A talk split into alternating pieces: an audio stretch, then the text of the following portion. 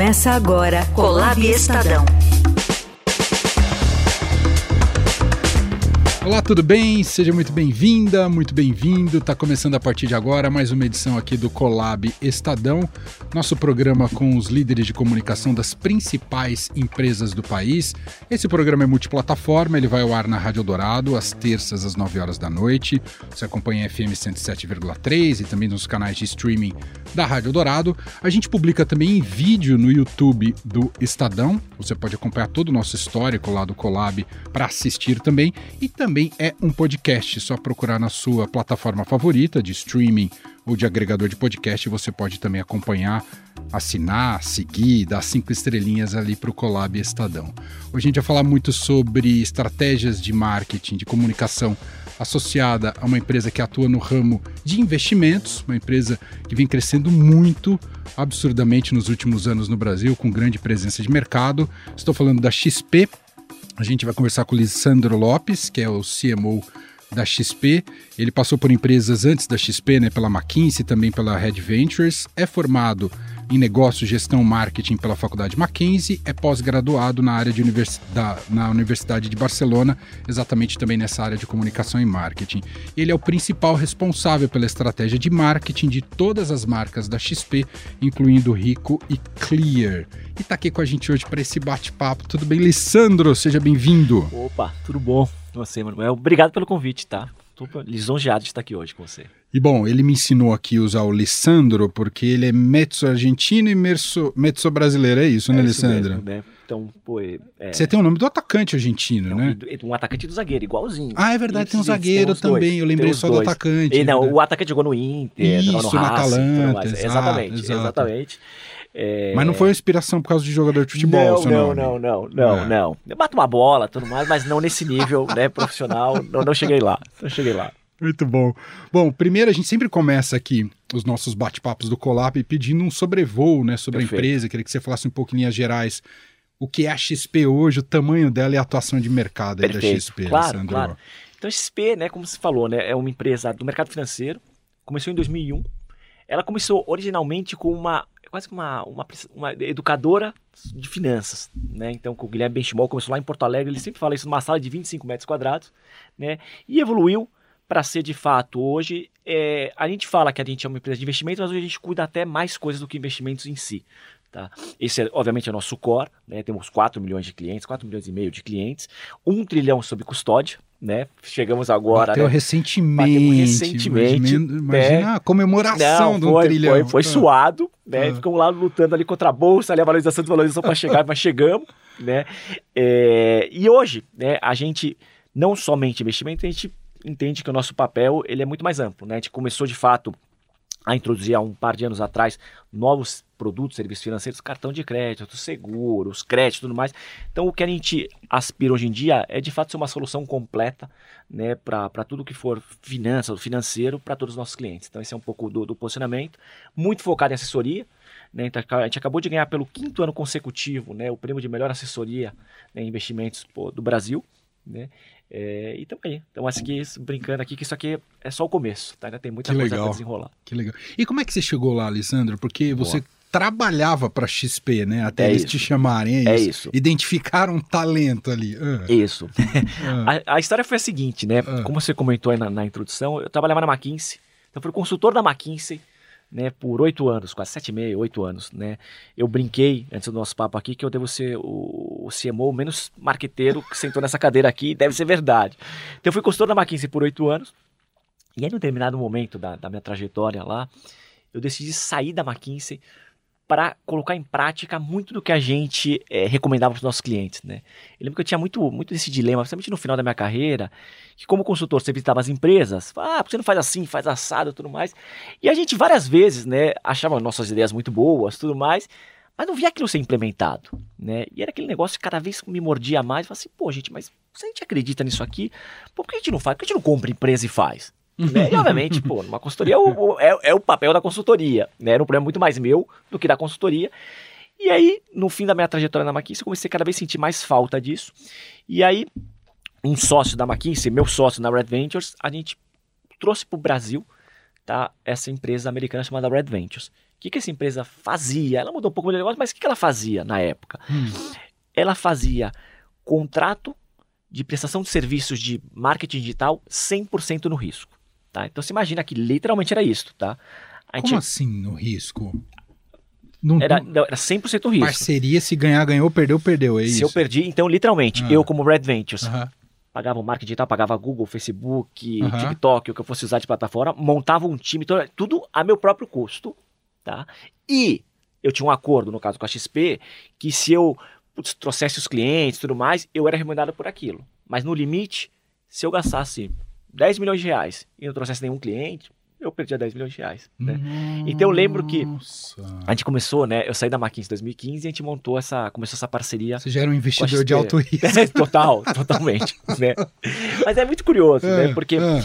era um modelo que tinha nos Estados Unidos, não existia no Brasil, ninguém mais executou no Brasil, tá? Esse formato. Desse formato, na escala que a gente fez, ninguém. Entendi. Né? Foi somente a Red Ventures, né? Acho que a gente não sabia o que estava fazendo, mas acabou dando sorte, acabou dando certo. Ai, que sorte Né? pegar a XP, Não. pelo perfil dela e quanto ela precisava crescer, né? E sabe por que foi a XP? Ah, A XP, até hoje, né, um dos investidores da XP é o GA, o General Atlantic, que é um fundo aham. que também investe lá fora na Red Ventures. Então, quando a gente montou a operação, do, né, trouxe dos Estados Unidos para o Brasil essa operação, né, ela falou: olha, vocês não sabem, mas vocês são primos, né? Então, putz, eu invisto em você, eu invisto em vocês se conheçam, Red Ventures, XP, se conheçam. E aí começou, né? E ele- eles até brincaram que esse, esse encontro ia dar muito certo ou muito errado, né? E aí eu lembro, né, que no, no primeiro mês da parceria, em 2015, a gente abriu 100 contas no mês. Três por dia, basicamente, na média. Uhum. Três anos depois, os, a 100 tinham virado 100 mil. Mil vezes mais. Né? Então, ali que começou um pouco da história com a XP. Então, eu trabalhei com a XP por quatro anos como minha cliente, né? é onde eu tinha esse contrato de prestação de serviço. Eu brinco, e é verdade, que deu tão certo que deu errado. Tá? Como assim? Por, por É. qualquer história. Ah, Eu te falei que era um contrato de ah, risco, aham. Né? Ah, começou a ficar caro pra XP. Óbvio, porque risco alto, retorno alto, né? Claro. Eu não, eu não tomava muito risco pra, Claro. pra cobrar pouco. Não era assim que funcionava, né? Aham. Só que a gente acabou acertando demais, acabou Claro. fazendo pô, um bom trabalho demais, e muito da XP, nosso e tudo mais. Aham. Então, deu tão certo ou errado. Eu consegui virar uma linha de custo extremamente relevante pra XP. Tá, Uau. então no mês a mês, mês a mês, mês a mês. Eu lembro no, no primeiro mês, né, é, quando a gente fez a parceria, lembra que chegou uma, uma nota do Google pagar desse tamanho um, e, um, e uma receitinha desse tamanho. Então, eles devem ter dado risada de mim e achado um burro. Falei, Esse moleque é um idiota, aí meu sócio. Gastando toda Gastando Exato, dele. o cara é um imbecil, né? Um ano depois, eu era um puta do sacano, um bandido. Falei, não, não é bandido, eu te assinou esse contrato. É, mas você sabia? Eu falei, sabia como é que ia saber que ia acontecer isso aqui. Aham. Mas fato é que ficamos quatro anos operando nesse modelo. Tá, modelo, pô, cara, a gente pegou de 15 a 19, né? A gente tava com a XP, que foi todo momento que, putz, o Itaú entrou como investidor, né? Foi pré-IPO, o IPO foi no começo, de, foi no final de 19, começo de 20, a gente ficou até o, Uhum. o primeiro quarto de, de 2019. Então a gente pegou todo aquele crescimento exponencial, né? É, até que a brincadeira ficou muito cara. Tá? Aí a XP decidiu internalizar, internalizou a operação e eu continuei na. Red Ventures tocando minha vida. Mas ficou né, uma, uma relação muito, eu digo, muito, muito boa e muito positiva. Ela era dura. Lembra, lembra que eu sou argentino, a gente falou aqui no começo, então não era, não era, não era fácil, fácil, mas era muito bom e muito honesta, sempre fui muito honesta. Sim, né? Era, sim. era argentino, jogava duro, mas jogava na bola, né? É, mas a gente ficou muito amigos, e aí, dois anos depois, né, que a gente terminou a parceria, a XP me fez um convite para me juntar para tocar, né, tudo que era marketing. E lá, na XP, esse ponto é interessante, o marketing lá é muito abrangente, né? Uhum. Você tem uma parte sim de construção de marca, que, comigo, com a Carol ali, a diretora do- de, de, de, de branding e comunicação do time e tudo mais, né? Mas eu também tenho outras diretorias. Então, tudo que é aquisição de clientes. Então, putz, é, investir em Google, Facebook, TikTok, tudo mais para performance. Mora comigo também, que era muito do que eu fazia na minha Uhum. época de Red Ventures. Então, esse Uhum. talvez era o meu, meu DNA moral mais Entendi. ali, né? É, toda a parte de uma área que chama de revenue, disparo de e-mails, notificações no, no app, campanhas de marketing, tudo mais para já clientes, para base, principalmente no ecossistema digital, né? Inclusive na integração com os assessores mora comigo também, né? Infomoney também tá, tá na minha estrutura. XP Educação também está na minha estrutura. Então é, ele, ele, acaba sendo um marketing um pouco mais ampliado ali, com, com algumas vertentes diferentes. Até o próprio cadastro agora emoção aqui tá não falta, também. né? Ah, não. Emoção não falta, trabalho não falta.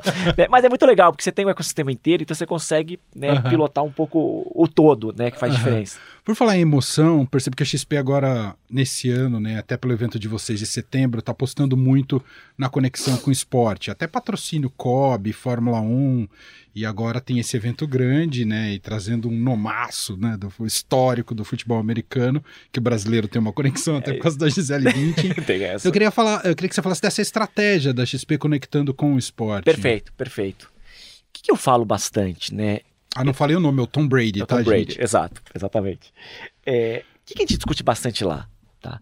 Quando eu pego a XP, né, ela no mercado financeiro ela é bem posicionada. Sempre vamos procurar novas audiências, no, no, no, enfim, em novas praças, tudo mais. Isso vai ser sempre no nosso, vai estar sempre no nosso DNA, sempre vai estar buscando isso. Uhum. O que discute muito lá é como é que eu transcendo uma relação transacional? Como é que eu conecto de outras formas diferentes, né? Eu falo bastante disso aqui, né, com, com o time, né? Eu acho que hoje em dia você olha assim uma propaganda assim de qualquer instituição financeira, né? Inclusive muitas vezes até uma nossa mesmo. Você olha assim, tipo, se você tirar o logo e você ouvir, é tudo igual. Todo mundo tem um app maravilhoso, todo mundo tem uma, um, produtos perfeitos para você, todo mundo está na palma da sua mão, tudo, é tudo igual. Ele é muito parecido. E honestamente, eu acho que óbvio você tem que ter um app que funciona. Você tem que ter produtos bons. Né? Claro. Isso, isso, isso é, o, é o básico. Né? Mas do ponto de vista de marketing, o que vai levar a gente para um próximo, né, é, para um próximo patamar, um próximo nível de relacionamento, é como é que eu crio uma, uma relação, uma conexão que transcende tá, essa, essa parte transacional tá, do, do aplicativo. Eu vou dar dois exemplos super bestas e depois eu conecto com esportes, né? Quando a pessoa vai lá e compra um iPhone, a pessoa não compra um telefone. Uhum. Você compra um estilo de vida, você compra, sei lá, uma, uma, uma imagem, qualquer tipo. Sai um Apple Watch, você não sabe o que ele faz e você quer comprar um. Você não sabe o que ele faz. Tipo, é um relógio. Você fala, ah, não, mas você nem sabe direito. Óbvio, depois você lá pesquisa, você descobre, né? Outro exemplo, o Red Bull. A pessoa não compra um energético quando compra um Red Bull, ela compra alguma outra coisa. O meu sonho, tá? Tá falando é de uma colocar, conexão mais afetiva. É pra colocar mais afetiva, uhum. né? E aí, fala, e aí quando você fala assim, então legal, então temos essa, essa, ambição aqui de criar uma mais, algo que transcenda o tradicional, algo mais afetivo, como você falou, uhum. né? A gente começa a pensar, putz, tem N territórios, né? Você pode ir para putz, é, viagem, lazer, culinária, tudo mais. Por que, que esportes foi o nosso primeiro? Tá? Quando você pega o mercado financeiro e o DNA, né, e você olha assim, inclusive eu fui, eu fui ver estatisticamente isso, você pega assim, buscas no Google e tudo mais, esportes é o mercado, né, a audiência, vai, mais correlatas com finanças que é tem. É mesmo? É. Muito homem, competição, testosterona pra caramba, tudo mais. Então, de fato, né, ele, ele, ele tem, uma, tem uma, uma sobreposição grande, né, de, de, de, de, pessoas, né, de CPFs, né. Então, naturalmente, já era algo que a gente falou, pô, faz sentido. Além disso, né, até para trabalhar no mercado financeiro, muito da nossa empresa, das nossas pessoas, são apaixonadas por esporte. O Guilherme é apaixonado por esporte, o Mafra, o CEO, é apaixonado por esporte, eu sou apaixonado por esporte. Então, aquela conexão que a gente via, talvez, na estatística, no, no, comparando diferentes mercados, a gente viu ela refletida na nossa própria organização. E aí, consequentemente, no nosso próprio mercado. Então, esportes acabou sendo um ambiente que falou, putz, eu acho que esse aqui tem um, um DNA nosso e faz sentido. Que essa é uma coisa que a gente discute muito com o nosso papel como marketing, não é vender algo que não é verdade, pelo contrário. Uhum. O que eu tento fazer é assim, qual que é o DNA da XP? Né? Como é que, que vai transparecer para fora? Né? E isso é super genuíno, é super nosso. Então acabou casando super bem as duas coisas. Entendi. Então falou, putz, acho que aqui é uma veia que faz muito sentido. E hoje a gente está Fórmula 1, evento, corridas, tem o circuito Live Run, são mais de 20 corridas no ano. O COB, como você comentou. E a gente está agora negociando algumas outras coisas diferentes aqui mais. O Kitesurf no Nordeste. Então, esportes acabou sendo uma, uma, uma veia muito nossa muito, tinha muito a ver com o nosso DNA e que a gente acredita bastante. E o papel do evento? E como é que vai ser a edição desse, Pô, legal, desse ano? Né? Então, a Expert, né, que vai ser no dia 1 e, e, no dia 2 de setembro, né, é, vai ser... Ele, a Expert já é o maior evento de investimentos do mundo. Né? Ano passado, tivemos 30, 35 mil pessoas. Esse ano, a, a, a nossa meta, aí, para a gente vai, vai chegar o objetivo é passar de 40 mil pessoas. Tá? Vamos trazer, como você falou, né, o Tom Brady, pô, astro pô, da NFL, o maior jogador da história da NFL. Vamos trazer também o Boris Johnson, tá? o ex-primeiro-ministro britânico, acho que vai ser bem legal, acho que é um cara com muita, muita história para contar. Pô, o cara pegou, discutiu o Brexit, discutiu, Sim. pô, é pandemia, pegou um Comprou bastante briga. comprou bastante briga, né? Então acho que vai ser, acho que vai ter uma super legal, né? E o próprio Steve Wozniak, que é um dos founders da Apple, também acho que vai ser super legal, né? Então o que a gente vê, né? Primeiro que a Expert, hoje em dia ela é um evento muito mais do mercado do que da XP. Né? Então a gente tem N assets, tem diferentes eh, players do mercado. Uhum. Né? Eu digo nem que são competidores, porque em alguns momentos você compete, mas depois tem coisas que a gente até faz coisas mais eh, próximas e até em alguns momentos até em parceria. né? Então a gente entende a Expert como um grande evento do mercado, né? onde acontecem N conexões, né? e a gente, obviamente, pauta muito no conteúdo, de levar putz, conteúdo de primeira linha, trazer esse tipo de, de pessoas que tem muita coisa para falar e para agregar, mas também de garantir uma boa sinergia de relacionamento ali nesse ecossistema. Tá? E a gente vê né, que, que, qual que é um pouco do papel da Expert é ajudar a gente um pouco a furar a bolha. Né, do mercado financeiro, né, de investimentos. Investimentos muitas muitas vezes é um negócio chato. Uhum. Né? É, o, Que exige dedicação, né? Dedicar, não. E, e- e o Warren Buffett, acho que é dele essa frase, é muito interessante, que ele fala assim que investir é, dinheiro, ó, observar investi- os seus investimentos é tão divertido quanto olhar a tinta secar. Ele fala, se você está se divertindo, tá errado. Ele fala, se você está se divertindo, tá errado. Né? Maravilhoso. Você deveria estar Não se é divertindo. aposta, não é não. aposta, não é diversão. É consistência, é performance, é ir acompanhando, Claro. tudo mais. Então, qual que é um pouco do nosso objetivo com a Hector e com mesmo com esportes, né? É pegar um tema que naturalmente ele é mais ele é mais duro, ele é mais complexo e tudo mais, e deixar ele mais leve, deixar ele mais suave. Você pegar pegar um Tom Brady e trazer o cara para falar assim, putz, legal, o Tom Brady, atleta, pô, tá, Nesse tá sentido, esporte é como metáfora para investimento é muito bom, né? Super, Pensar em super. disciplina, uma série de disciplina, questões. resiliência, Resiliência, A- até como exato. trabalho, como- a gente se vê muito na XP como empreendedores. Né? E aí vai bate um para um, assim, putz, é superação, é ups and downs, você tá É em cima, isso. você tá embaixo, você perde, você Saber ganha, perder. saber perder. Aham. E você pega, pega, pega agora um Tom Brady, né? Um cara pô, transicionando ali para uma carreira de empreendedor. Fala, legal, também. E como é que é o Tom Brady, o empreendedor? O que, que você faz nesse, nesse pós-carreira? Pega o exemplo do Messi, que agora foi lá pro Inter Miami para virar sócio de um time para depois assumir uma posição já de ser dono de um Verdade. time. E tem muitos atletas, né? Muitos atletas que agora estão indo por esse caminho de começar a investir em esportes. Então o que a gente tenta fazer é pegar uma personalidade, um tema super é, gostoso, descontraído, esportes, e como é que você começa a dar um viés pô, mais financeiro, mais putz, de, putz, de pensar no futuro, no médio e longo prazo. Então, esse é um pouco nosso trabalho, é como é que eu furo um pouco dessa bolha. Uhum. Então, esse é um pouco. É aí que a gente tenta levar um pouco a, a, Demais. a dinâmica. Lissandro, eu queria te ouvir um pouco sobre o mercado brasileiro, potencial dele, conversão de investidores, a evolução. Como é que, que você pode dizer Perfeito, pra gente perfeito, sobre, perfeito. sobre né? isso? É, o mercado ele mudou, ele evoluiu bastante. Uhum. tá, nos últimos mais seis, sete anos. Acho que pô, e a XP teve muito desse papel, né? É, que depois teve N outras é, instituições financeiras também foram né, trilharam esse caminho, né? Mas a verdade, quando a gente olha, né, a oportunidade ainda é muito grande. Quando você olha o nível de concentração ainda é muito alto. Muito alto no Brasil. Quando você olha a quantidade de pessoas que ainda investem, são milhões de pessoas ainda investindo né, numa poupança, né, que basicamente putz, é, Retorno é- baixo, é né? retorno baixo, várias vezes, pô, nos anos passados ali, é, a- perdendo a inflação. Né? Então, quando você olha, eu penso até mesmo é, na minha vida prévia, né? A XP, quando eu, era, eu, quando eu trabalhava na McKinsey, pô, eu trabalhava na McKinsey, eu era é, analfabeto, né, Você não tinha financeiramente. de... Não Aham, tinha, não tinha. Trabalhava por uma empresa, pô, na McKinsey, empresa em teoria super é, renomada, de gente inteligente. E as pessoas. é, o dinheiro no Brasil é um negócio muito curioso, é um tabu. É um tabu. A pessoa hoje em dia fala de sexo, de, de- de religião, qualquer coisa, política, mas dinheiro as pessoas tem toda tem casais que não falam quanto um ganha pro razão. outro. Né? Isso é muito maluco, porque com qualquer coisa, quanto menos você falar, né, mais, mais é, pior é. Então o que a gente tenta fazer um pouco, né, é quanto mais quanto mais debate tiver, Tem uma culpa cristã também, não tem? tem, tem também. De não posso ganhar muito É, dinheiro. tem- tem- no limite tem até isso. No limite tem até isso também, né? Só Alguma coisa tá errada É quando isso. você começa a ganhar É, dinheiro. é né? isso. É, Não, mas isso é verdade, né? É. Você tem assim, pô, tem pessoas que falam, não, o cara ganhou dinheiro, o cara fez alguma sacanagem. Óbvio que tem sacanagem em alguns Aham, casos. claro. Né? Claro que tem. Mas outros casos Mas tem um não. preconceito até Tem com um quem preconceito. ganha dinheiro, Tem um né? preconceito, tem, de Aham, fato tem. aham. Então, é, Então, quando você parte dessas coisas estruturais, Entendi. você vê que apesar do mercado ter evoluído, ter mudado, putz, você ainda encontra muito disso, principalmente fora dos grandes eixos. Que essa é outra coisa legal, né? A gente tem cada vez mais procurado levar XP além de São Paulo, Rio de Janeiro, Porto Alegre, que era a nossa, né, nossa, A nossa estratégia de regionalização. Aham. Então, por exemplo, agora em agosto, agora talvez deve ser setembro, a gente vai inaugurar cinco espaços físicos, físicos, físicos em Curitiba, Fortaleza, Legal. Recife e tudo mais. Uhum. E a ideia é o quê? É de né, descentralizar um pouco desse eixo Rio-São Paulo, né, e começar de fato a levar a marca, a levar puta, a nossa, nossa, nossa bandeira, a nossa discussão, né, para outras praças, né, que transcendem assim o, o clássico Rio-São Paulo. Uhum. E onde dá mais resultado? Buscar quem nunca investiu, como você falou que ainda é um analfabeto ainda no segmento, ou quem já investe e aí trazer para dentro da XP? geralmente, tá? É, tem um negócio que eu falo bastante, né? Que é muito diferente, tá? Você gravar um podcast, você depois operar um marketing digital, né?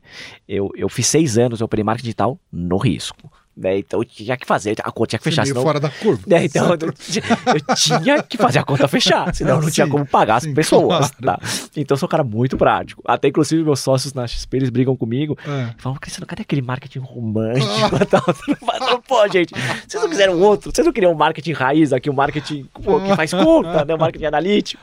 Né? Não, mas falta antes, falta o romantismo e tudo mais.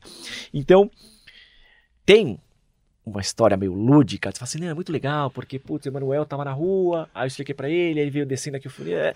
Isso demora anos, Entendi, anos. entendi. Tá? Então, no fim do dia, óbvio, a gente tem estratégias e algumas verticais, mas de longo prazo, tudo mais, de começar a educar a pessoa, trazer para cá, tudo mais. Mas a verdade, quando você pensa numa ótica de aquisição de clientes, de trazer novos clientes, é muito mais fácil você pegar alguém que está próximo daquele ecossistema Entendi. e você dá um trigger para esse cara vir, tá? Eu, a Expert é um bom exemplo, né? A gente vê, né, ano contra ano, Uhum. putz, quem estava na Expert no ano passado vindo investindo esse ano, né? Mas quando a gente olha assim no curto prazo, o volume já não é tão alto. Então você vê que é um processo. Até porque, voltando na parte toda estrutural, no tabu, na discussão toda que tem dinheiro, não é que dá um clique e fala, putz, agora minha vida mudou, né? Agora vou... é um processo. Né? Então o que a gente tenta fazer, obviamente, é nutrir esse processo lá na ponta para ele começar a ser uma onda e vir assim no médio e longo prazo. Mas minhas campanhas de Google, Facebook, Entendi. eh, Instagram e tudo mais, elas são muito mais focadas num cara que já está mais avançado na jornada, porque é, o- é o, é o que faz o CAC fechar. Uhum. E como é que você vê o papel dos, dos influenciadores nesse segmento específico de finanças? Que houve uma explosão e tem nomes muito importantes e relevantes hoje no debate público. Com como certeza. é que você vê? Com certeza. Eu acho que esses papéis muito, muito importantes, tá? Porque eles, de fato, eles foram a bolha, Uhum. né? Então eles conseguem falar, eles tornam, né, é, o assunto mais leve, eles tornam o assunto mais dinâmico, né? Então você pega, tipo, um Thiago Negro da vida, Sim. né? Uma Natália Arcuri, são, eles têm milhões e milhões de seguidores, né? Então, de fato, eles conseguem influenciar muita gente e introduzir um tema que é chato, né? É, o que eu acho que em algumas, né, em algum momento as pessoas se perderam um pouco e acho que as empresas não, não nem tanto os influenciadores é olhar eles como um canal de aquisição de clientes, tá? Ah. Que essa é uma coisa que a gente fez até uma mudança que a gente fez há um ano atrás, que a gente tirou dizer, é literalmente mais um serviço do que uma É mais- conversão. é aham. isso. Pra mim é mais de, putz, como é que se influencia um pouco o todo, como é que se usa mais como uma alavanca de marketing e Aham. menos como uma alavanca de aquisição. Entendi. entendi. Né, de você falar assim, não, putz, mas peraí, olha, eu paguei tanto por esse anúncio, trouxe tantos clientes, o CAC é tanto. Não, o que a gente fez agora, inclusive, é alocar né, é, estruturalmente a nossa unidade que cuida de influenciadores dentro do time de marketing e não no time de aquisição. No passado era aquisição, porque a gente entendeu que o papel era muito mais amplo. Assim como você tem uma estratégia de relações públicas, de brand, é, putz, uma estratégia de influenciadores que compõe aquele todo também, tá? Então a gente vê muito este papel aqui para, para essa turma aqui pensando como negócio, né? E acho que tem um papel muito legal que eles desempenham, social ali, de de fato trazer o debate, diminuir o tabu e educar as pessoas, né? Acho que tem, obviamente, tem influenciadores e influenciadores, tem que tomar cuidado, mas acho que principalmente esses grandes nomes, assim, eles tendem a ser, acho que até pelo, pelo, pela relevância que eles têm, tendem a ser bastante responsáveis. Então, acho que tem esse papel Uhum. bem, bem relevante. Elisandro, como é que você encara e também pensa estratégias quando se fala em nova geração? A gente tem um pouco esse, esse costume de idealizar muito as novas gerações, porque é, é cultural achar que os jovens vão sempre salvar Perfeito. a humanidade. perfeito. E acho que é bom que também a gente acha que eles possam salvar, de fato, a, a humanidade. Mas como é que pra, isso entra para a XP? Olhar o perfil dessa nova geração e como já de berço eles podem ser futuros investidores. Perfeito, perfeito. Sabe que essa é uma das coisas que tira mais o sono, né, como CMO da XP, que é eu como XP, tá, eu quero eu quero tornar minha marca desejável e atrativa para todos os públicos, né? E hoje, né, essa é uma discussão boa, a gente sempre brinca que eu falo assim, não, minha marca não, não pode ser a marca do colete, patinete Faria Lima. Porque esse é um universo, né? E é legal, pô, tenho super orgulho, Sim, tudo mais. né? claro. Só pra- inclusive, talvez se eu me desenhasse, talvez eu seja mais um Faria Limer do que qualquer outra coisa, tudo bem. Apesar de estar de Aham. camiseta, eu sou mais né, um, um Faria Limer desleixado, né? Mas, putz, cada vez mais você tem, pô, um número de pessoas crescente, futuros consumidores, futuro, pô, futuro do país que talvez tenham perfis diferentes. Então é uma discussão que a gente tem muito ativa lá de como é que eu, sem perder o meu DNA, sem perder quem eu sou, como é que eu estiro, como é que eu estico mais minha marca, né? E Uhum. torno ela mais é, próxima desse- desses outros grupos, né? E aí, de novo, esportes começam talvez a falar, putz, é um momento que o cara fala, pô, legal, né? Acho que na Fórmula 1, pô, talvez o cara, putz, então, peraí, então não é tão Faria Lima, não é a turma do coletinho só, né? Pô, o cara, cara de puta, tem um evento de corrida, né? O Entendi. cara tá ali no kitesurf no Nordeste, né? O cara tá em, em outros, em outras conversas também. Então, esse pra mim é um dos maiores desafios que a gente tem de como é que, sem perder meu DNA, que me trouxe até aqui, que eu tenho, pô, muito orgulho da marca construída, né? E que eu herdei, não foi eu que construí, eu herdei, Uhum. né? E como é que a gente pô, continua crescendo, continua sendo mais relevante para esse público, mas sem abrir mão de outros públicos também. Tá? Então esse é um pouco do desafio, né, de como é que a gente faz um pouco disso. E é um debate grande que a gente tem ali internamente de como é que a gente vai é, mudando. Então, é, ano passado trouxemos a Serena Williams para nossa Expo, era o, o grande nome. Né? Então cada vez mais a gente tenta trazer mulheres, pessoas, pra trazer mais diversidade, para a gente cada vez mais conectar com outros públicos. Porque eu acho que isso aí é ah, isso de gênero é interessante. Você falou que ainda é mais masculino o O- mercado. Super. Super. O mercado ele tem mudado, Aham. tá? Então você pega há uns 5, 6 anos atrás, era 70% homem, 30%. por- Mentira, era, era 78, 22. Hoje está no 70, 30 mais ou menos, tá? Então as mulheres estão ganhando participação, ainda é o 70, 30, tá? Mas você vê que, então, de fato, isso é muito curioso. Voltamos no tabu, né? A gente, vê, já vê- a gente vê exemplos de mulheres super bem-sucedidas, super inteligentes, mais inteligentes do, do que a maioria dos homens que eu conheço. Chega no hora do investimento, ela pergunta pro marido. E você fala assim, pô, mas você, às vezes a mulher é dona da casa, é a provedora, e chega na hora do tema de investimento, não, pergunta pro marido o que tem que fazer. Uau. E é muito curioso, porque a mulher, ela, é, na média, ela é mais responsável, Sim. ela é mais pé no chão e tudo Inclusive, mais. com- especialmente com especialmente dinheiro. com dinheiro. Aham. E como a gente falou agora há pouco, né? Investir dinheiro deveria ser tão divertido quanto né, ver a tinta secar, como dizia o Warren Buffett. Putz, muitas vezes que você vê é que na média as mulheres performam melhores investimentos que os homens. Porque elas são mais né, é, bem estruturadas, elas são mais calmas, elas são mais pé no chão.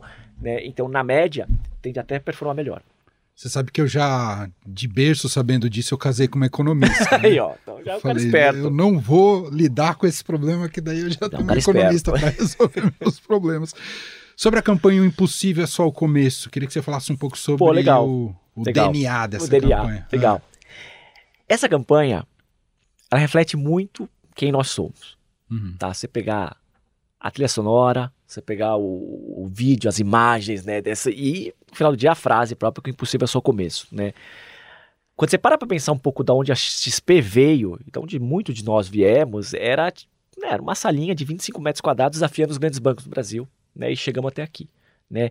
E é muito legal isso, quando você anda pela empresa, você fala com as pessoas, as pessoas incorporam isso, assim, de se sentir um pouco do Davi contra o Golias, né? Então, um pouco essa campanha, ela é muito sobre contar para as pessoas, né? Quem é a XP, e como eu falei para vocês, Uhum. né?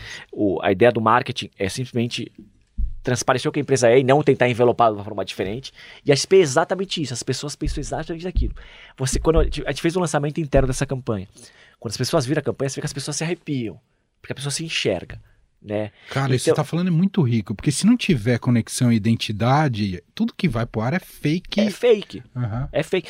As minha, a gente brinca, e é verdade isso, Manuel, que a gente é uma, uma empresa que a gente é, é. O meu marketing vai ser B2B, B2C. Eu diria, o primeiro cara que tem que ter orgulho na minha campanha é o meu time. Claro. Né? claro. Que são os meus assessores de investimentos que estão lá na ponta falando com os clientes, que o cara que tá ralando, é o cara que tá na rua, gastando sola de sapato e tudo mais.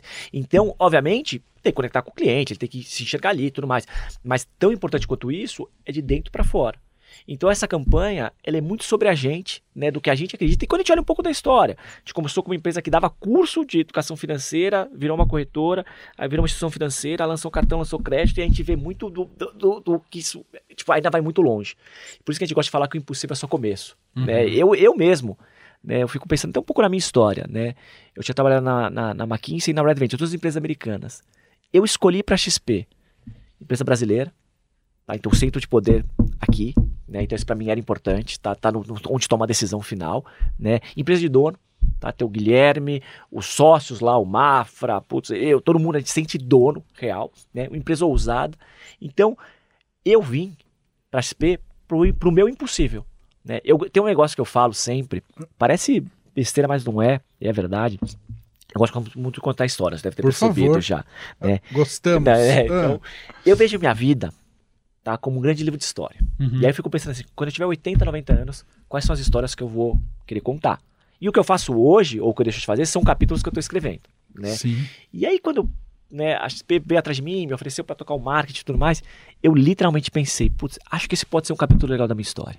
Né? De muita maluquice, de fazer, inventar moda, fazer um monte de coisa diferente. Mas eu acho que quando eu tiver meus 80, 90 anos e tiver o capítulo, pô, CMO XP, eu acho que tem muita história legal para contar. Então, eu vi na XP essa história impossível que eu ia construir no meu livro. Então, essa, essa campanha fala muito sobre a gente, pô, do que a gente acredita. E acho que é muito da alma do marketing, né? Essa união de, do racional, da ciência, dos dados, do estudo de, de audiência e tudo mais, com essa parte ficcional, emotiva, afetiva. É isso. Tem- é, não dá pra separar os dois. Não. Nem ser extremamente racional e também não deixar de Não. apostar no. O que, que eu acho? Eu acho que no passado era muito emocional, Sim, né? total. Aí a gente pivotou um pouco para pro racional. Eu acho que a beleza, como tudo na vida, né? você tentar encontrar algum tipo É de isso. balanço, né? É. Que inclusive eu falo, né? Eu, eu comento muito, com- sempre com a nova geração, tipo, né? Pessoas mais novas, quando eu tô todo coach para alguma pessoa ou outra, eu falo que o profissional do futuro é aquela pessoa que não sabe tecnologia, ela sabe tecnologia com negócio. Ou ela sabe, né? Ela sabe, consegue juntar elementos.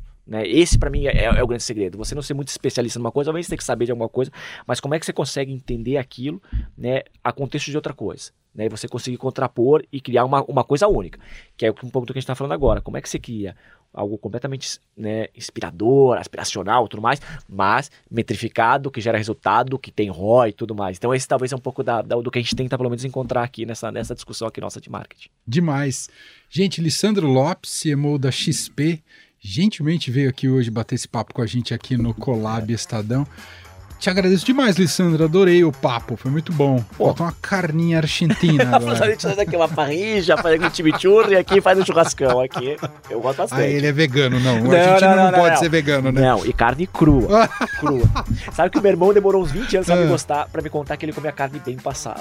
Ele Ah. tinha vergonha. Eu falei, cara, você ia ter vergonha mesmo de me contar um negócio desse. Eu imagino. Obrigado, viu, Lissandro? Obrigado a você, Manuel. Super obrigado. Você ouviu Colab Estadão.